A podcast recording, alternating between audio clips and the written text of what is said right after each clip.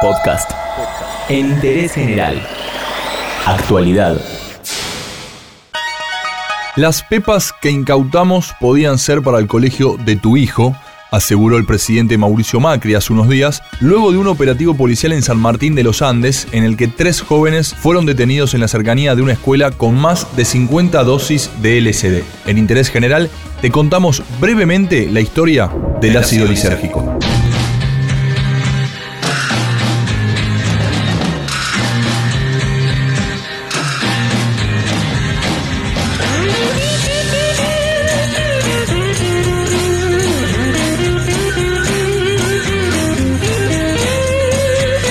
El dietilamida de ácido lisérgico, más conocido como LSD, es una droga alucinógena. Es una de las sustancias químicas más potentes para cambiar el estado de ánimo y se extrae del cornezuelo, un hongo que crece del centeno. Conocido como ácido y con muchos otros nombres, el LSD se vende en la calle en pequeñas tabletas llamadas micropuntos, en cápsulas o cuadrados de gelatina o azúcar. A veces se añade el líquido a papel absorbente, el cual entonces es dividido en cuadrados pequeños, decorados con diseños o personajes de caricatura. Esto es lo que se conoce como pepas. Ocasionalmente también se puede vender en forma líquida, pero sin importar en qué formato esté, el LCD conduce a quien lo consume al mismo lugar, la desconexión de la realidad. La, desconexión de la realidad.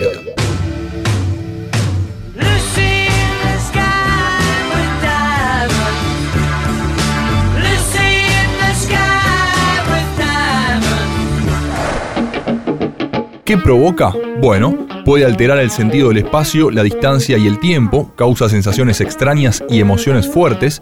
Entre los cambios físicos que puede causar esta sustancia psicoactiva, se incluye la subida de la tensión arterial, el aumento de la frecuencia cardíaca, cosquilleos musculares, la dilatación de las pupilas, el insomnio y la pérdida del apetito. El LSD fue sintetizado por primera vez por Albert Hoffman en Suiza en 1938, pero recién en 1943 Hoffman descubrió sus propiedades psicodélicas y el LSD fue introducido por los laboratorios Sandoz como medicamento comercial para diversos usos psiquiátricos. Muchos psiquiatras y psicoanalistas de la década del 50 y del 60 vieron en el LSD un agente terapéutico muy prometedor. En ese momento, los funcionarios de la Agencia Central de Inteligencia de Estados Unidos pensaron que la droga podía ser útil en programas de control mental y guerra química, por lo que la aprobaron en estudiantes y jóvenes militares sin su conocimiento. El 19 de abril de 1943, el doctor Albert Hoffman ingirió a propósito 250 microgramos de LSD. Por su experiencia con otras sustancias, pensó que esa podía ser la dosis mínima, pero luego supo que debía ser mucho menor. Tras ingerir la sustancia, Hoffman sintió que le costaba hablar y le pidió a su asistente de laboratorio que lo acompañase en su viaje a casa en bicicleta. Tras llegar a su hogar, el doctor escribió en un apunte que todo lo que había en su campo de visión ondulaba. Si bien avanzó con su bicicleta desde el laboratorio a su casa, describió la sensación paradójica de que había permanecido inmóvil. Más tarde llamó un médico y pidió a su vecina algo de leche, creyendo que le ayudaría a recuperarse, Hoffman destacó luego, oportunamente, que a pesar de su estado delirante, fue capaz de escoger la leche por su calidad de antídoto no específico contra el envenenamiento.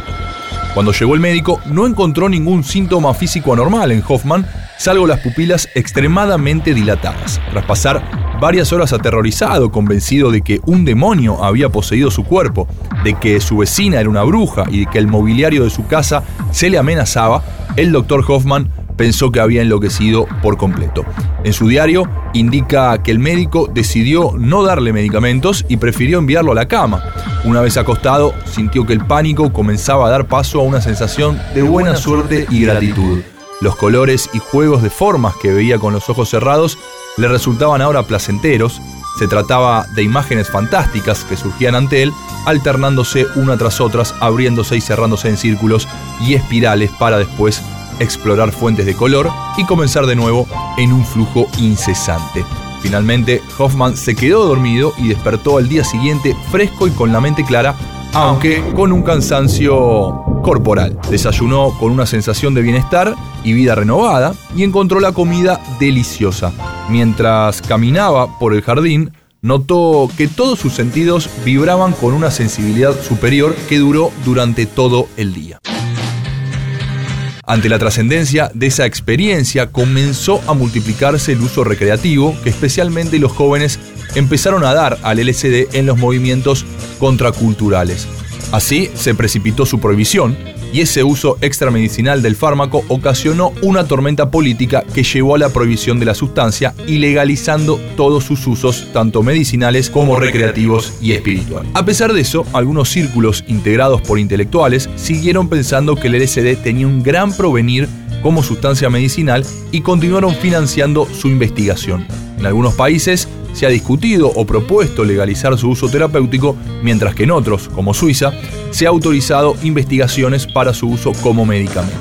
En 1962, el Congreso de Estados Unidos aprobó una nueva normativa sobre fármacos en la que el LSD quedaba catalogado como droga experimental y esto suponía la prohibición de su uso clínico. Sin embargo, no se restringieron las investigaciones de la CIA y el ejército.